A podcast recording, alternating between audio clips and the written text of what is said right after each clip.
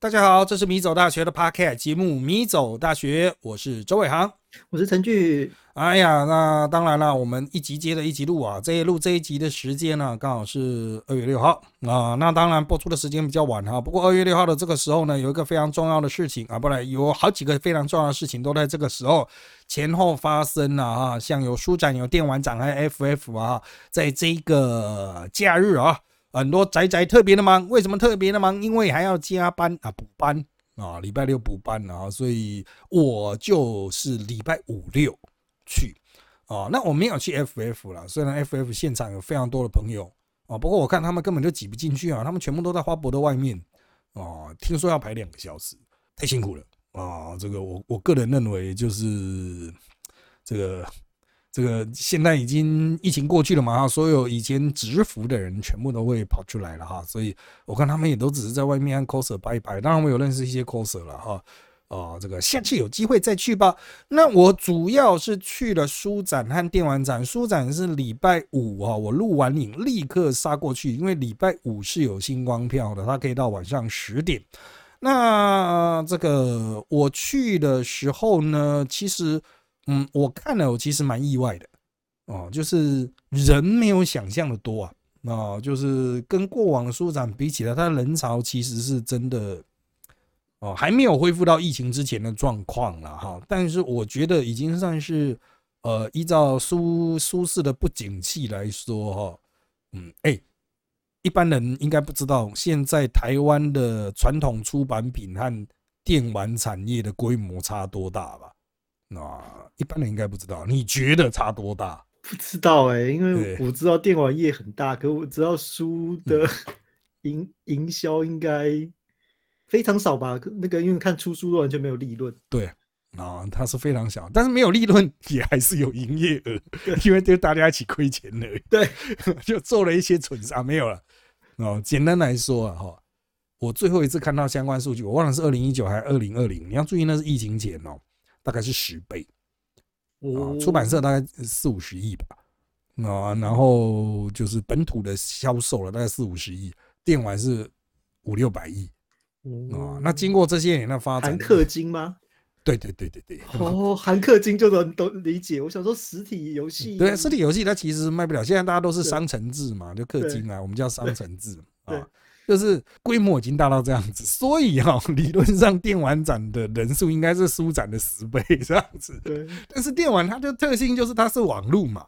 对。啊，那网络现在就可以下载什么，它都比较不需要实体。加上台湾电玩展非常多，书展比较少。嗯。啊，所以就使得我去书展的现场，我看哈还好。哦，就是人还算是有了哈，就是熙熙攘攘，但是不到这种排爆啊这样。那会排爆的当然就是一些。呃，新锐作家，哎，其实我真的不认识，哎，像那边我再逛一逛，逛一逛，就看到可能又写罗曼史，或者写什么比较轻的轻阅读的书的了，哈，轻阅读就是讲白一点，就是没有什么实质内容，但是他就把它包装成偶像这样子。对，那他那边办签书会啊，哇靠，我就那也是很排，那也是很排，大概至少一两百人在那边排。啊，非常壮观。不过我到现场啊，其实因为像这种摊位，其实我也只是去看一下，就是哎，他们最近的行销的手法是怎么样，大概出书的风格是怎么样。因为虽然我们过去也有做过出版的哈，本公司也是做过出版的，但是现在已经不太出了嘛，就是讲白一点就是亏钱了。哦，过去会赚钱，现在应该都是会亏钱。然后我们也觉得把它放到网络上会比较好赚啊，事实也是如此了啊。如果我们要出书的话，当应该都是当成赠品来出的这样子啊，主要的获利是从网络这边，就是用网络赚到的钱去赔书啦，这样子。好，但是去到现场，我还是会去了解一下，哎，有没有一些认识的啊？因为毕竟过去挺为作家哈，还是会认识一些啊。结果哈，以前我去书展走在那边，当然多多少少是很容易被认出来了啊。以前没有口罩嘛，现在有口罩更不容易。但是今年呢，我第一个认出我的不是粉丝哎。今年第一个认出我的是老师，是我的老师，正大宗教所的蔡元林老师。这样辈分很大哎，辈分超大的。我们的老师现在都是教授等级，都是所长等级了吧？退退休，将近退休等级。好，重点是我为什么看到我在那边逛的时候，我看到哎，蔡元老师有一个活动，有人在跟他合照，这样子，小小的摊位啦，哈，有在合照。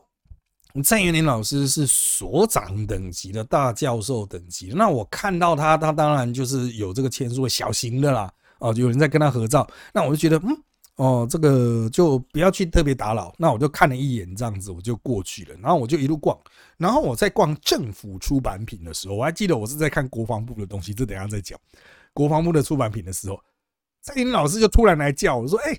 啊，我就想刚刚看到你从那边经过，这样你都没变啊，因为我大概有十年没碰到他，然后他说你都没变怎么样，我就跟他寒暄一下，我就说啊，我以为你在那边办什么签书会啊什么的，没过去打扰这样子啊。我说那那你出新书，他说没有了，我只是帮人家站台，作者在国外啊，啊，但是人家写伊斯兰嘛，那蔡云老师是国内伊斯兰的权威之一啦，啊，所以就呃就找他来站台来卖卖书这样子，我们都简单小聊了一下。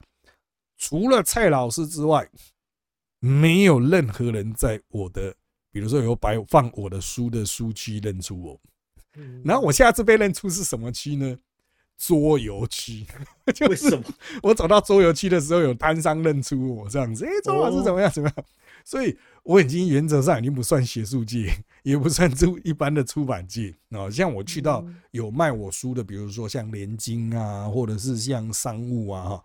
都没有人认出来，当然有人曾经差点一度认出来，因为商务那一边有儿童哲学啊，他们那边王云武的基金会有跟那毛毛虫有合作啊，可能有一些相关人在那边吧，但是差一点认出来，但没有，但是就是在桌游区被认出来。好，那为什么要特别提这件事呢？整场我就只有两个人认出我哦，这不是说我失望，而是我感觉我感觉已经淡出这个圈子，把他拉回来。重点是我在现场哈。我去看，除了帮我小朋友去买坦克的书以外，我家小朋友喜欢坦克，我就买一些小林原文的出的那种坦克的绘本。另外，就是我去看国防部的出版品，哦，他那边有卖国防部讲乌俄战争的那个论文集，耶。哦，就是平常以前我们在国防大学，他就丢在桌上给我们自己拿的，对。那一本要五百多块，你知道吗？嗯，平常丢在那边根本没人拿的东西，他放在信仰的，对，就就五百多块。那当然真的是卖信仰，就是卖信仰。里面的东西有没有价值呢？我只能说，必须像我们服过役的，对，当过军官的，稍微对打战有点概念的，你才看得懂里面在光山小。可是一般人根本没办法。对，就在我在部校的时候是文书啊，都要负责借全部那个玉官的书啊，然后我们会去跟那个图书就是聊天，他说：“你知道这些写的人每写一本书就是一台百万跑车的那个薪水。”我觉得原来是这样子哦，这些那个教纲，我就觉得哦，原来写这种教材书、这种国防的书是一个蓝海，可以对对对对对对对，可是就只有他们在写啊，对，只有他们，可是就是他妈的超贵，你知道吗？对啊。对啊，就是 啊，我就觉得军书啊，我们通常就是有一个称称呼叫军书哈，对，它有它的封闭性，然后它能够丢出来的就不多 呃，那对我们来讲，就是比如说啊，我们可能看得懂一些战斗的图啊，看得懂一些战术，你就发现哦，原来国军现在的想定是这个样子啊，怎么样怎么样，会有价值。可是这对一般人根本是。毫无市场可言呐！全台湾的路人，不不要讲路人，名人，名人看得懂的，到底有没有一百个啊？我都很怀疑，这一百个能够接触到这个，可能不到十个吧。啊，所以我在现场翻一翻，我最后也是啊，干很挣扎了。他妈，我到底要买论文集啊？感觉起来就是这个东西应该用乞讨。乞讨不就就招？对啊，乞 乞讨就可以乞讨得到吧？我就是去跟那些国防大学家，伙讲说干，帮我干个几本。我礼拜三帮你看。对啊，不是放在桌上都没人要，而且好放好几年。我去看看。对啊，就应该会有什么乌俄战争研讨会、千千战争研讨会、叉叉战争研讨会啊，干这这闲话了哈啊！不过逛一逛，我发现哦，趋势果然很明显，桌游区越来越大。哦，就是书展里面的桌游区，从原来只有小小的一区，然后它随着近年的规模，它越来越大，然后现在有一个专区，然后电子书也出现一整个专区。哦，然后电子书就变得很像山西展这样啊，一样有那种那个叫什么车子的叫车模，那个叫什么专有名词叫什么？就销售的小姐好了，我们讲比较 文雅的销售的小姐啊，就在那边陪着教你怎么使用。电子书这样子啊，我本来以为他们就只是在那边走来走去啊，拿了机器，没有呢，他会教你耶，哦，所以我想说，我靠，现在这些 model 钱真难赚哦，就是不只要展脸，还要负责教人哦，就他不是由那种工作人员下去教，他是由 model 下去教。我觉得这一招也是蛮厉害的。对啊，啊，这个的确可以有效拓展啊。我认为接下来这一区块也会变大，所以就桌游变大了，然后还有就是呃，这个电子电子书变大。那就代表其他的东西的空间以后会越来越不大。我就觉得，其实如果书展发展到这种程度哦，不如要不要认真回归啊？就是它是一种知识的展，就不要是不只是实体书，或是一定要是像电子书这种界面。它可不可以搞成就是全台湾共同的内容生产业的一个哦？我们讲说智慧财产权交易的场合。哦，因为有些书，比如说像我们做新媒体的嘛，我们有一些内容，我们也可以卖给传统出版社啊。可是我们一般都是个别接头，商展不就是要让大家就有一个小小摊位可以彼此接头嘛？对，啊，所以我是认为，当然这个牵涉到文化部的想法啊，就是哎，要不要去做一个内容，所有内容啊，中国叫 IP 啊，哈，就是内容产业的这种大规模商展。哦，然后它会有业者交易区啊，然后就让我们就有一个小小的摊位啊，我们有内容啊，你要买吗？对啊，这样子哈，大家就是一个小摊位，那你就来谈嘛，我们可能就半天，哦，就是一个业者交易啊，然后其他就是回归给粉丝像的这种，我们可以卖卖纪念品啊。像我，对我先讲完这个，就是我我在想，如果我们摆摊到底要卖什么？比如米走大学或招报摆摊要卖什么？然后我后来就去电玩展嘛，我就是在思考，电玩展有很多独立的。呃，地下的就独立的 indie 的这种啊，这种专区啊，然后我看了之后，就是他们也都会有展演台什么的哈。那厂商也都差不多，因为我之前有去汤马士还有六碳办的那一场，然后呃，这次有不少厂商来参展这个国际电玩展。那我的看法是说，哦，就是还是很偏向展演啊，交易的性质还是有点弱。但不管怎么样哈，就是。如果你在那个小小摊位，你能够做什么？除了展演之外，我们摆一台笔电，摆一台什么在那边给人家看之外，我们可以做什么？我在想说，嗯，如果我们米走大学要卖的话，哈，嗯，我们来卖盾牌，不是这样吗？就是这个东西应该没有什么，没有什么售后保护的问题吧？你卖那个东西，卖书啊，啊，书不好囤。哦，卖什么都都不太好。看电玩展哪有那么多 coser？我想我们来卖盾牌，我就问他盾牌怎么做。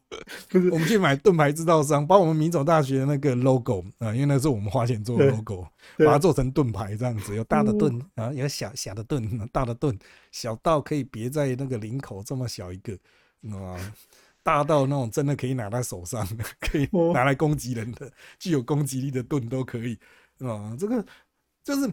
到底要去现场干什么？因为我去现场，虽然我想到，哎，怎么样？就是就是，呃，我在联大是开爱情学嘛，然后就是我本来以为就是纯开爱情学，但是后来就是学生们都在想说，就是联大最适合约会地点是我的爱情学课程，我都觉得到底为什么我的课会变爱情学？就是他们在联大的学生如果有听的话，他们说就是他们会把喜欢的人邀来一起上课，就当旁听的啊，然后就是上课到一半就告白，然后就牵手在一起，然后就觉得。来这招，这样真的可以吗？那我本来以为这只是个联大传说，但是我这学期就是改很多很多的学习单的时候，我都看到的是什么？他们都会说，我修了这堂课，我脱单的，我要加盟。我觉得，那我我可以来卖那个恋爱预手，有没有？就是恋爱预手，对对。而且而且，我觉得我是真的有准确率的，因为就是我每年的那个课程就是告白在一起的，我就觉得哇塞，你们都直接用老师的话来告白。然后，而且我想到就是另外，我跟学长都有录好学校嘛，就是嗯，好学校的课程，其实很多人说要跟我买课程的时候，我都觉得很困扰，因为就是。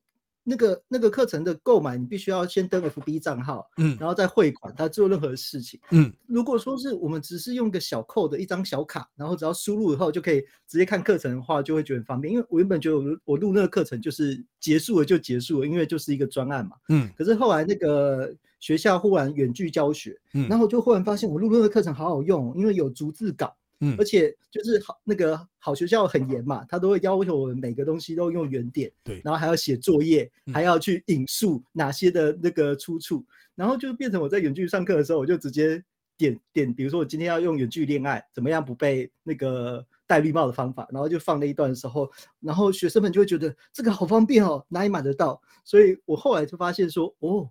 原来如果把就是我们的这种课程，然后简化成用一张卡，然后直接送别人当做名片的时候，他们可能就会很高兴的看，因为免钱的就很开心，或者是一点点钱就很开心。但是那个部分是我在今年才开始去做的事情，就是哦，你要我的课程，好啊，免费送你也没关系，因为那个好学校我们的作者的那个分账其实根本就不亏嘛，觉得那就是买一杯饮料的钱，我觉得这样很有趣，就开始把它当做结缘品送了。嗯嗯嗯，这个就牵到其实我们的技术门槛比较低啊。对啊，你跟他讲，他觉得可以挂这个东西就挂了，因为其实其他比较困难，反而是合约，它不是科学技术的问题，不是科技的问题啊，是合约的问题。他只要合约去修订出更大的弹性，所以他们经常要换约。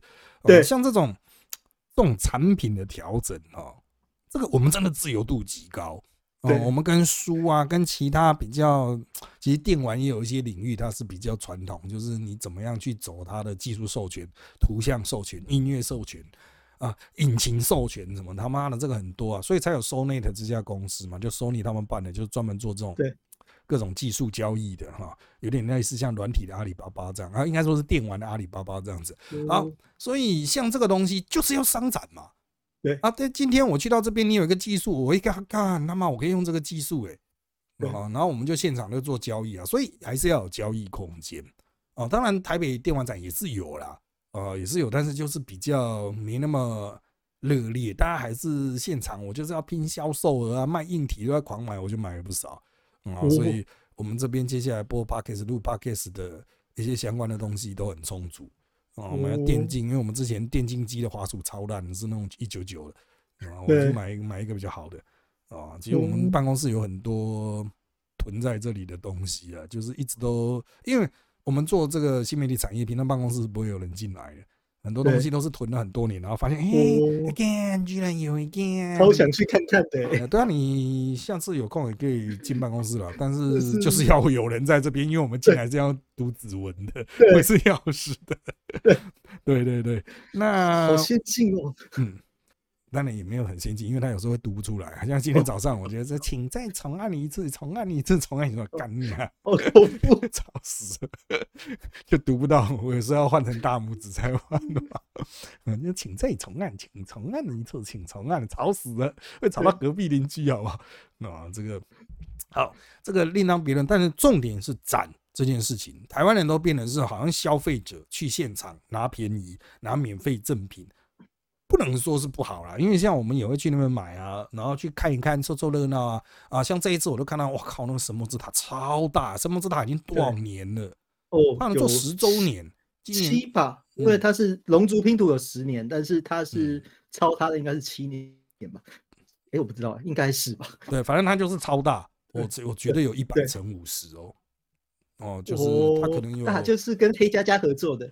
对对对，超大，对，那它超大，就是我觉得干他妈有钱了，哇，那个厂子这样弄起来千万等级，啊，千万等级，然后他在请那些人，哇，那个请那个也，我猜应该价格也很高，他每天的那个来宾啊什么的活动来宾啊，还有 coser，哎，coser 都要钱呢，coser 就靠这赚钱的，对，嗯之类的，所以。我我觉得大家就感觉经济恢复，或者是钱都在这里了，哦，钱都在这里。然后我的感慨就是说，哈，哦，当然到电玩展认出我的人是比较多啦，就仔仔比较多，但是还是很不意外，走到桌游区还是比较多人认识，就奇怪，我的粉丝很多是玩桌游的啊。然后另外一个值得一提的就是，我发现啊，现场的这个消费意愿啊，非常的高。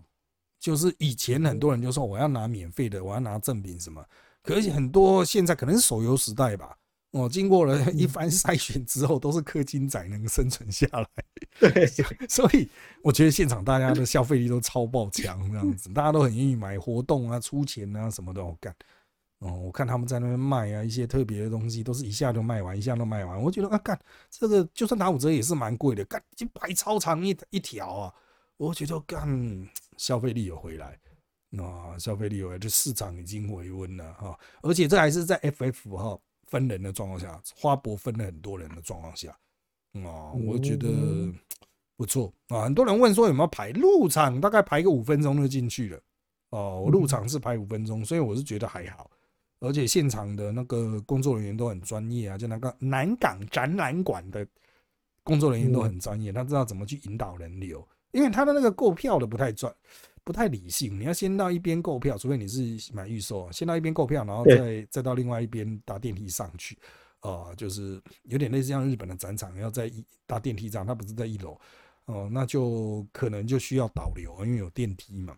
哦，那我觉得都做的算不错了哈，就是感觉有在复苏。那为什么要讲这个呢？因为我们米走大学哈，最近会这么密集去参加这个，就像我在前面跟各位报告，就是之后我们可能会去做电玩桌游，是很早以前就要做，所以有认识很多桌游圈的人。啊，但是我们现在就是没有想到好梗啊，哦，到底要做什么样的东西？所以还在寻幽访胜，还在拜访。各类社会贤达啊，各类贤，但我是是看到有台湾独立游戏上 PS 哎，啊上 Switch 哎，哦，我觉得对啊，因为现在的就是小本，对啊，就是觉得嗯，真的不容易，台湾也越来越能够跟世界接轨，因为我这些光我它上面标 PS Four，我还看到卖一万多的组哎，靠，要 PS Four 还有这么贵哦，超好玩的，对啊，可是它为什么卖这么贵啊？一万多哎，它有一个。同捆包有一万多，我当然是走加 VR 吗？还是开开满了？应该是吧。对对，他就是不知道捆了什么东西。我一看到哦，我想了一万多 PS，我想看 PS 是一万一万零多少这样，我想看它现在这么贵哦。对，这 PS 五都已经开始有现货的状况。对对对，而且 PS 五好像才一万三呢，超棒的，我终于买到了。对啊，那现在终于有现货了，就是终于没有，其实应该是晶片的囤货终于太多。应该是两年前，因为我们已经吃了。我来讲米早大学的尾牙，今年吃火锅，去年吃烤肉，在前一年是吃那个精华吧，哦，然后在那时候是抽奖，是抽一凤抽到 PS Five 哦，然后那么久都还没有买到，你知道吗？我们买了这么多年，原来我以为学长那时候已经买到，我现在没有没有没有买到，最后我们折给他了。折折给他，对，但是你就知道 PS 五已经卖多久，已经卖两年多了，卖到现在还没有。我们那个时候是卖 P，就是给他抽 PS 五的红单了。但是，哎，我们还出动全公司去排队呢，都买不到，哎，全公司在那边按也都买不到，真的有够恶子。对，我通常玩游戏都是玩足球跟篮球嘛，像那个今年世界杯决赛的时候，我在。我我跑去台中玩，然后台中，然后那个被高铁卡到晚上回来，然后就是看决赛，因为原本决赛的时候阿根廷已经领先，我想说太好，等等五点早上五点要要去上课，我觉得这样就可以结束，结果他就这样子一路踢到两三点，到到三点的时候我就觉得完了，我明天课程到底要怎么办？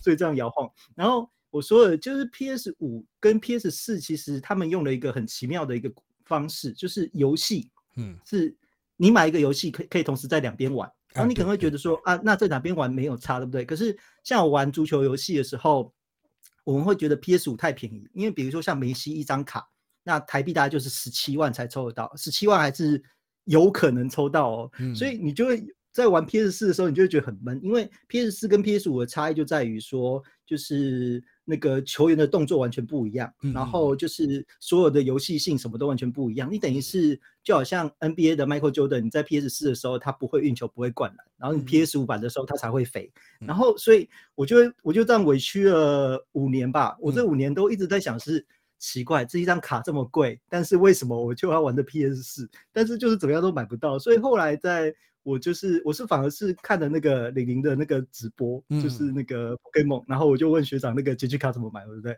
然后接下来你就看到 PC 用直接跳出来，就是啊 PS 五现在有货，然后就直接订了，然后就是玩到那瞬间觉得超感动，就哇我的角色终于会飞了，我的角色终于会踢足球了，那瞬间就觉得哇原来我 PS 五自由了，这就是我立即想讲的今天的主题。啊应该是 PS4 的晶片跑不通。对他就是刻意设定，就是要你一定要买 PS 五，这就是索尼的一个计划。不动啊，这个反正它是软体是同一个，就有点像 Steam 一样啦。你要几台机器这样子，就反正是你就可以用。对啊，对这个，我觉得这这就现代的一个，呃，就是你卖硬体也可以卖软体嘛，哦，两边赚啊哈。这个当然了，呃，他会这样子调整，也是因为竞争的东西太多了。啊，就是 Steam 出来之后，真的传统的这种啊，电视游乐器啊，就真的不太容易生存，所以它必须要有一个竞争策略才行啊。那不过现在就是因为晶片都够了，哦，晶片都够了，因为之前他们囤太多晶片了，终于到现在业力爆发了，晶片都出来，那当然就做得出来。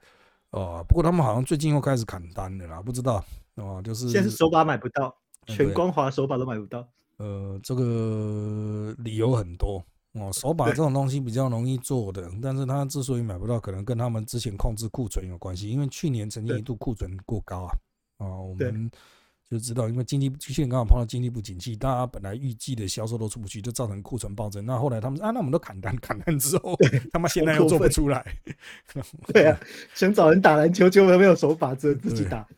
对对对，这个就是他妈的，就是大家 那都是读书人啊，为什么数学这么差呢？虽然我数学很差，干可是那是你们的工作啊，算库存。我有个朋友就是算库存的 啊，他的薪水非常高啊，这个因为他就是可以精准的计算库存，帮公司发大财啊。那所以请这些公司啊算库存的，哎，请好一点啊，数学好一点的人啊。那我们今天还是有内容了啊，内容是这个，我们来看一下啊。这个是一个，能讲它是一个有趣的事件吗？它是一个历史事件，非常的小。呃，我们要回去北周哦，北周啊，在历史上是西魏的继承政权哦，继承政权就是西魏的这个大军阀宇文，军阀大丞相哦，宇文泰，全称宇文泰啊，以及他的子弟们啊所建立的这个北周朝了哈，北周朝后来被隋代掉了，呃，北周灭了北齐，然后他被隋代掉了哈。好，那后来就隋唐时代，那北周呢，呃，武帝时期发生了一个这个算政变吗？啊，或者是某个凶杀案啊？我们来看一下这个凶杀案。北周武帝呢是在宇文护的支持下。得以继位，那宇文护是当时的权臣啊，宇文护是大这个北周武帝一辈的哈，呃，权臣。那他宇文护已经在前面干掉了三个皇帝了。啊，干掉三个是本来就权权力很大。那这个北周武帝呢，为了要让自己活久一点，所以长期啊都是非常的尊重宇文护，他没有想要把这个人拔除掉。那他也刻意去装成就是啊，就交给你啦，我自己就在那边玩乐什么的哈。宇文护就对武帝呢，那北周武帝宇文邕啊，就没什么太大的戒心。好，那当然了哈。到了天和七年，公元五七二年的三月十四，宇文护呢从陕西大荔回到长安，就从同州回到长安。那武帝就和宇文护一起去见太后。好，那在去见太后的时候呢，武帝突然哈就对宇文护说啊：“太后啊，最近啊啊贪杯酗酒啊，哈，因为他们都是这个胡人啊。”贪杯酗酒，希望宇文护能够做一件事情，什么事呢？就是念这个酒告啊，尚书里面的一个告哈，呃，就是一个劝酒了，劝人戒酒的这一个啊，这喝酒这个要节制的哈，这一段记述去给太后听，请太后戒酒。好，宇文护不知这是一个计谋，于是呢，就在见太后的时候呢，朗读上述酒告，读到一半的时候呢。啊，就是他可能是站在前面念给太后嘛，因为太后有没有认真听不知道。好，读到一半的时候，武帝宇文邕突然用玉挺，玉挺是什么呢？就是你那个上朝的时候，大家会拿那个，你看那个古装剧，大家会拿一片玉啊，而禀报皇上那一片啊，就是玉做成，那大概是唯一现场唯一印的东西吧。啊，然后就用这个玉挺哈去打宇文护的后背，就偷袭啊，从他背后打人，打他后背，把宇文护打倒。好。那这个时候打倒，哎，没有刀啊，他这个时候就命令宦官合权，你赶快拿刀把这个宇护砍了啊！但是这个宦官死了啊，这个不敢砍，砍了也没没有死。好，这个时候躲在房内的啊，有一个预先藏了一个人，是谁呢？是武帝的弟弟啊。宇文直啊，宇文直当时是魏王魏公啊，他就冲出来杀了宇文护，他有带刀，他就冲出来杀了宇文护，直接斩首了哈，就这样子发动政变，把宇文护的一家全城全部都干掉了。那我来补充一下相关的资讯啊，这个太后啊叫赤奴太后啊，是北周武帝的母亲皇太后，她是鲜卑族的啊，是宇文泰的妾，她生了两个儿子，谁呢？正好就是武帝宇文邕，还有躲在旁边出来砍刀的补刀的宇文直了，所以他们就是。一个妈妈的这两个小孩就联合发动了这个政变了哈。那他本来是妾了哈，地位是比较低，但是因为宇文邕继承了北周的皇位，所以他就成为了皇太后啊。那当然了哈，这个皇太后是不是真的酗酒呢？这个其实也不重要，重点就是在各方的技术中哈，这个我觉得这是一个蛮有趣的事件。首先哈，有一件我们现在人听起来是比较。他妈的，这到底在搞什么？就是武帝对宇文护说：“宇文护是权臣哦，武帝当时二十九岁，嗯，严格上就是一个屁孩啊，二十九还屁啊，就是他就在外面每天鬼混嘛，就是要让宇文护失去戒心。所以在五十九岁的宇文护眼中，武帝就是个屁孩。对，我想二十九屁孩不得了。那这个宇文护呢，五十九岁了，老江湖了，已经干掉那么多皇帝了。然后这个皇帝跟他说：“啊，我妈最近酗酒啊，能不能劝劝他？劝劝他的方法是念酒告，哎，就是把尚书念一念。你要注意，他妈是鲜卑族，原来是个妾哈，妾在中国古代是地位很低，不需要什么文化哈，就不需要什么知识的。你一个权臣，皇帝跟你讲说啊，我妈酗酒啊，你要不要念一下尚书劝他？怎么样都不。”这他妈的，这个这有点像说，哎，我我就举一个大家比较熟悉的，就是阿兵哥酗酒了，酒醉驾车了。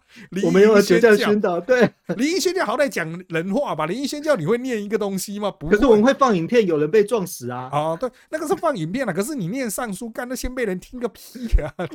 他就应该是个文盲嘛。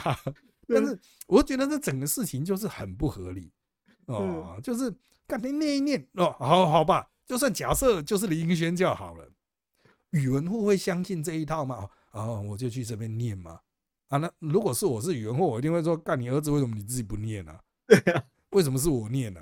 哦，就算我是大臣，你是皇帝，干那是你妈，哎，这也不太合理。所以我觉得这真的是蛮神奇的一件事了。因为我们 round down 是之前会先到收到题目，我原本看到这题目想完了，我完全不知道五代十国发生什么。因为那个现在的学生，这魏晋南北朝哦，对，就是嗯。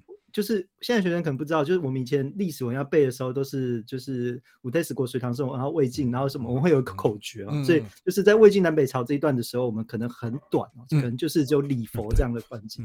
可是我忽然想到一个关键以后，就是我今天的主题就就是豁然开朗，就是我想到了兰陵王，然后我脑中就开始想起五月天的那《鹿阵曲》，因为就是今天的主角就是陈晓东演的那个角色啊，然后我瞬间就是可以把就是他的一个。人物个性什么都赋予一个活力，因为我可能就是用戏剧认识，所以我在最一开始看到这个主题的时候，我就会觉得说，哇，就是他是怎么样去隐藏真相啊？因为我看到他其他两个两个人是怎么被宰的。第一个被宰的理由是要正面对决嘛，就是要出兵，就先被宇文护发现了，所以他就被杀。然后这个死掉就觉得合理嘛，因为你就是像那个唐朝一样，谁谁发兵然后输了，那另外一个是王。那另外一个死的就理由就很冤了，另外一个很乖，他也没有出兵，嗯，就是有一天宇文护忽然发现说，嗯，他的个性很独立坚强，那就把他杀了。我觉得这这太冤了，就哈，就是他也没做什么啊，然后就这样杀，所以你就看到就是最这个武帝的时候，他没做这一些，然后那个他的整整复仇复仇了十三年呢，就是他在做这件事情，他忍很久哦，对对，我就想到像最近那个三呃三月要上那个黑暗荣耀韩剧的一部戏，然后。他他讲了一个故事，跟我在当老师的生活很像，所以我就简单的讲一下。就是他是高中被霸凌，然后又被自己的老师打到，然后就是要退学的时候还被就是改改掉就是退学理由，所以他就是决定他要活下来复仇。嗯，他活下来复仇的时候，他就去找他霸凌的人，就说：“你未来的人生是想要当一个好妈妈，是想要过平凡的家庭主妇，对不对？”嗯，好。然后那个人就说：“对，不然想怎样？反正我就是有钱的，我有钱的人生就想这样。”他说：“好。”然后接下来他就立志要当个小学老师，然后他就是要教到他女儿，然后是要让这个妈妈感受到他就是当时高中被霸凌的痛苦。所以这部戏在韩国超红的，就是宋慧乔演的。所以就是我我想到的是，因为我国中也是一直被霸凌，然后我我是先被学那个同学霸凌，然后什么东西又被拿走，然后。我就觉得很冤呐，就走在路上也被打，钱也被拿走，然后我甚至我无法理解是在国中正常的国中生被追叫打出血，然后整个那个浮肿的时候，班导看到你，却把报叫办公室说，你知道你的智能不足，不配当别人的朋友嘛？然后我那时候就觉得超崩溃，我就觉得哇塞，就是国中班导怎么可能讲这种话？所以我后来就是在当大学老师的时候，我一直立志做一件事，我总有一天一定要教到他的儿女，然后要对他说：“你妈妈真的太过分。”但是我到现在没教到，我就觉得可恶啊！我这个遗憾做不到。所以我在当时看到这个事情的时候，我就立即可以了解说：哇，在当时武帝的时候，他这十三年是什么样的心情？然后他在那个复仇的时候的这个部分，是我最开始看到的。我必须要说哈，这个他可能第一。啊，他要等这个不成才的宇文子，因为宇文子啊也没有多多行啊，哈，他是武将，脑子好像不太够。这个可是宇文邕能够依赖，大概就只有他弟。你跟其他的兄弟讲，可能不是同一个妈妈出来的，对啊，可能人家搞不好搞不好觉得宇文护，哎，如果你挂了，宇文护搞不好让我做皇帝啊，对啊，所以就是可能没办法配合，所以他要先等他弟长大能打。呃，实际上宇文直在这一年几岁不知道，但应该还是就是因为他是八弟，这个宇文邕是第四个儿子，然后那个宇文直是八啊，排名第八的，二十左右，对，年纪就会有一些差异性，所以呃，他那个时候大概也比较哎，比较能够成事。他不会爆冲，你要注意，他是后来才冲进的啊！就就那个史书的记录了哈。实质发生呢，就是我个人比较想看史书啊，我想要去谈的是，我看史书，我会去想说，干真实发生的，依依照我们的政治圈经验，依照我们做幕僚的经验，就是他到底是应该是什么样的状况？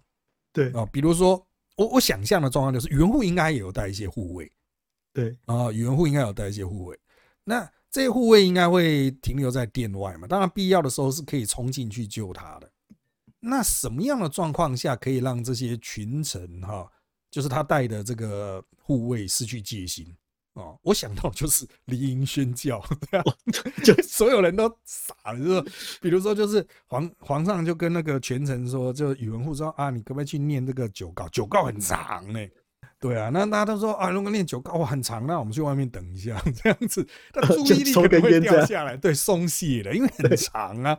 啊，如果你是那种简简单的去见一下，记比如进店，哦，我是觉得他们那带刀护卫，呃，应该都会在外面去，因为依照当时的风俗啊，你会说哦，这个是后宫啊，可能男性比较不适合入殿，可是当时是有女官的，女的护卫。哦，一直到这个唐朝啊，因为他们后面就隋，隋后面就唐嘛。当时是有所谓好像叫刀人还是什么，就是女性的哦，女性的护卫，所以是他是可能会带女性护卫的啊。但是不管是男性护卫或女性护卫啦，哦，宇文护可能要念很长嘛，他的护卫可能就他妈的傻了，你知道吗？那在傻了的状况下呢，这个皇帝。在默默推到他背后，就趁他双手拿着，因为要要念东西嘛，哈，是显然要双手拿着嘛，拿着那要念的那个文本这样念。他双手拿的时候，手就没办法再去拿武器什么的，没办法拿东西防卫自己。皇帝就退到他的背后，趁他念到出神的时候，就拿这个玉护，大概是现场我刚才讲现场唯一硬的东西，突然打宇文护的后背。要注意，是打后背哦，哦，理论上应该打头。但他是打后背，可能也是没有瞄准吧，或者是没有打好，打后背没有打死人呢。啊，这个时候他叫宦官出来杀人，宦官应该就是在里面最近的哈。但是宦官偷带刀这件事情是这个，呃，当然是不允许的。那应该也是皇帝安排，可是宦官不敢杀，操出啦，这个 这没办法哈，操出啦没办法。这个时候就是还好，他要准备雨天备案，就是他弟，他弟是武将，敢杀人，而且过去就是因为太过脑冲。哦，曾经出过状况，他就叫这个宇文直冲出来杀，所以宇文直就是为什么宇文直可以在里面？因为他是这个妈哦，这个赤奴太后的儿子嘛，儿子就进来嘛，儿子带根刀在妈妈身边应该还好吧？对啊，总不可能杀了他妈这样子，虽然也是有可能啊，但可能比较低了哦，所以这个宇文直就拿着刀冲进来，杀死宇文护之后。他有特别一个描述，就割下头颅。为什么要特别强调割下头颅？因为有时候你捅人，外面的带刀侍卫如果冲进来的话，他有可能会来救，对，就会杀成一片。但他把人杀了之后，立刻把头剁了，那就是死定了啊，死定了。他就拿头颅出事，那外面的带刀护卫就没什么好讲啊，就是等就代表局势已定。所以啊，在这些简短的技术中，其实传达出来是这个宇文邕就北周武帝，其实真的很有脑子啊，脑子是很清楚的啊。当然了，他后来很早也也死掉，好像也是丹药吃太多。对啊，就是那个时代的人都他妈的每天他妈的乱吃，因为武帝最有名的应该是我们在哲学界会读到，就是三五废佛啊。嗯啊，就是他很讨厌佛教，他听道道士的说法去把佛教给禁了啊，但主要是想要去查抄那些产权，但是他后来也把道士给抄了啊，虽然他吃丹药哈啊，不知道是不是因为这样子，所以道士就给他吃有毒了 就挂了，但是就是他把佛和道都抄了，抄了之后就有非常多的钱，所以才能够灭北齐，就兰陵王那一边哦，就灭北齐。那我必须要说，武帝至少在这一边展现他的智慧。就他要准备雨天备案嘛，就他弟，然后他怎么去设想这个局哈？哦，哦就是让宇文护双手握着那个文书九告在那边念，然后他怎么样去趁机偷袭他啊？安排了何权，你安排了宇文子，而且一口气干掉人之后，呃，这个要赶快把头砍下来，证明大势已定。这一切后面都很合理，唯一比较特别的就是我到现在还是很在意啊，就是干为什么宇文护会去亲自念九告。